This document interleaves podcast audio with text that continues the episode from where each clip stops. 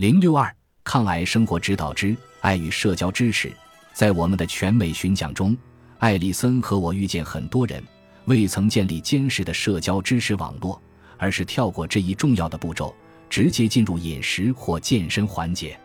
但是，如果没有社交支持作为基础支撑其他的改变，这些改变可能会功亏一篑。现在是我们转换思维的时候了，从关注是什么让我们保持健康，到更好理解我们的朋友、家人、同事、专业护理人员、选择的社区以及老师所给予我们的影响，他们是可持续抗癌生活方式的核心。另外，积极投身于产生新生幸福感的活动也很重要。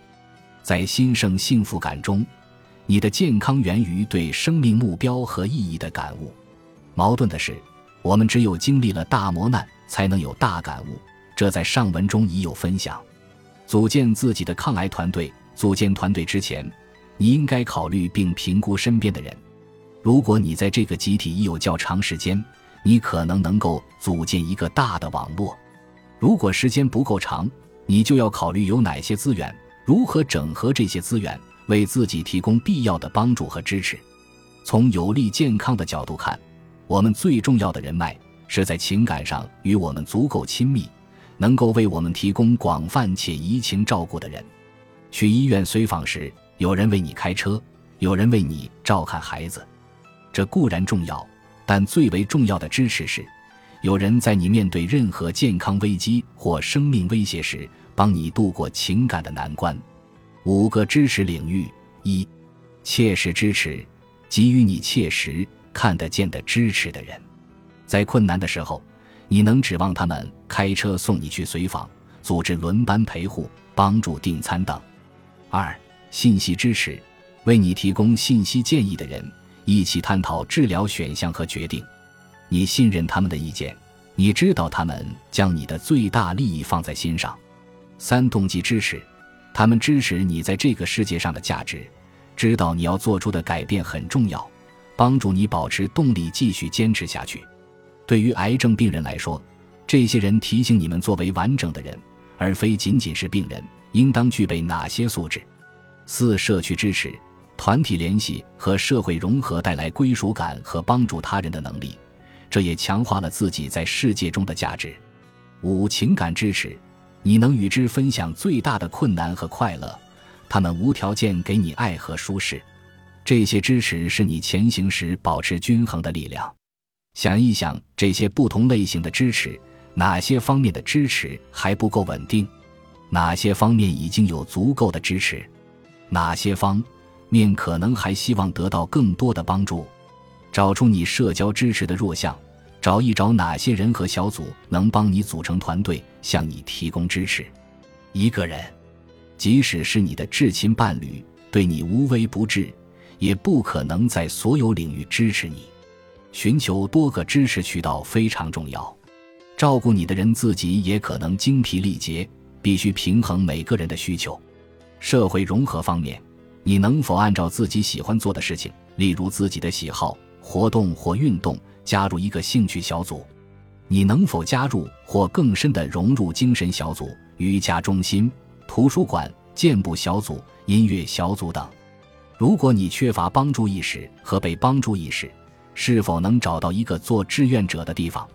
在那里，你可以与他人沟通，帮助他人，并得到他人的帮助。如果无人向你提供情感支持，你能否请治疗师帮助你渡过难关？或者寻求团体的支持，团体成员与你有共同的背景或问题，你们可以互相交流。人脉储备方面，想一想自己和谁接触过，和谁短期内尚未说话，甚至很长时间都没说过话。即使是故友旧交或已经失去联系的人，也不妨纳入其中。也许他们最终会成为你抗癌网络中最重要的人。提升新生幸福感的第一步。探索你的核心价值观。核心价值观是一个视角，我们由其评价所见、所感、所听。这并非叙述我们为了生活做了什么，或者我们如何实现了自己的目标。它是隐藏在我们的行动、我们与他人交往的方式、我们做出的选择等之后的价值观。找出我们的核心价值观，记在心中，识别出我们的日常行为哪些与此不符，这是非常重要的。只有迈出这重要一步，我们的生活目标才会更明确，我们日常所做的决定与那个理想的自己才会协调一致。我在斯塔根领导力学院的学习中获知，这是走向新生幸福感的第一步。考虑自己的核心价值观时，想一想对你个人最重要的是什么，生活中你最优先考虑的是什么，把这些词汇或术语写出来。且用我自己的例子来说明核心价值观。我写出来的字词是：关注当下，保持健康，富有同情心、同理心，诚实诚信，有所贡献，保有好奇心。这些词显示了我想要在世界上成为什么样的人，什么对我重要。然后关注我希望怎样影响他人。我的核心价值观反映了我的工作以及我对待新人新事的态度，那就是。对新的观点和情感保持开放的态度。你的核心价值观是什么？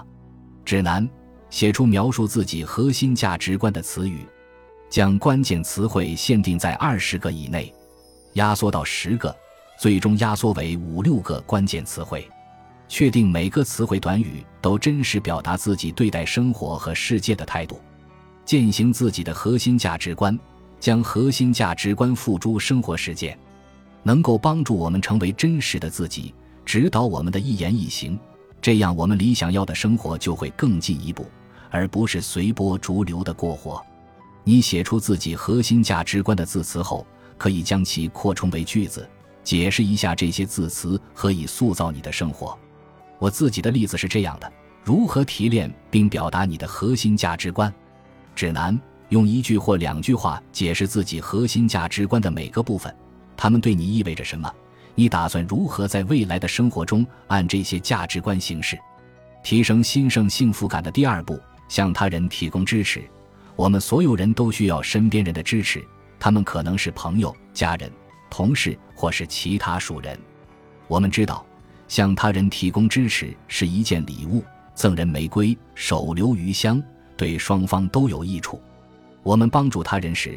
会逐渐在心理和生理上产生益处，因此倾听他人、向他人提供支持是获得新生幸福感的积极方式。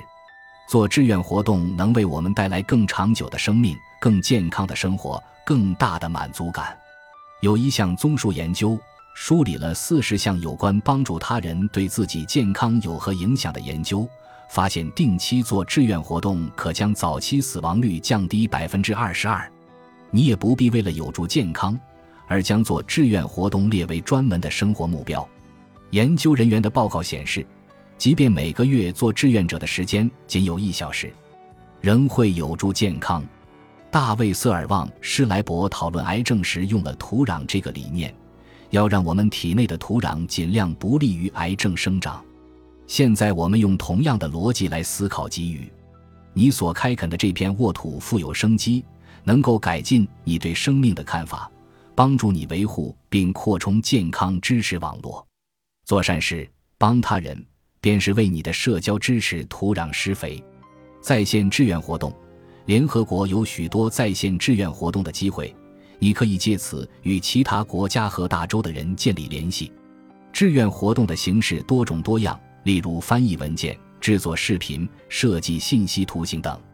发布职位列表的网站是 Idealist，在其志愿者资源中心中有整个板块针对在线志愿服务，在匹配志愿者栏目中发布了六千多个虚拟志愿者机会。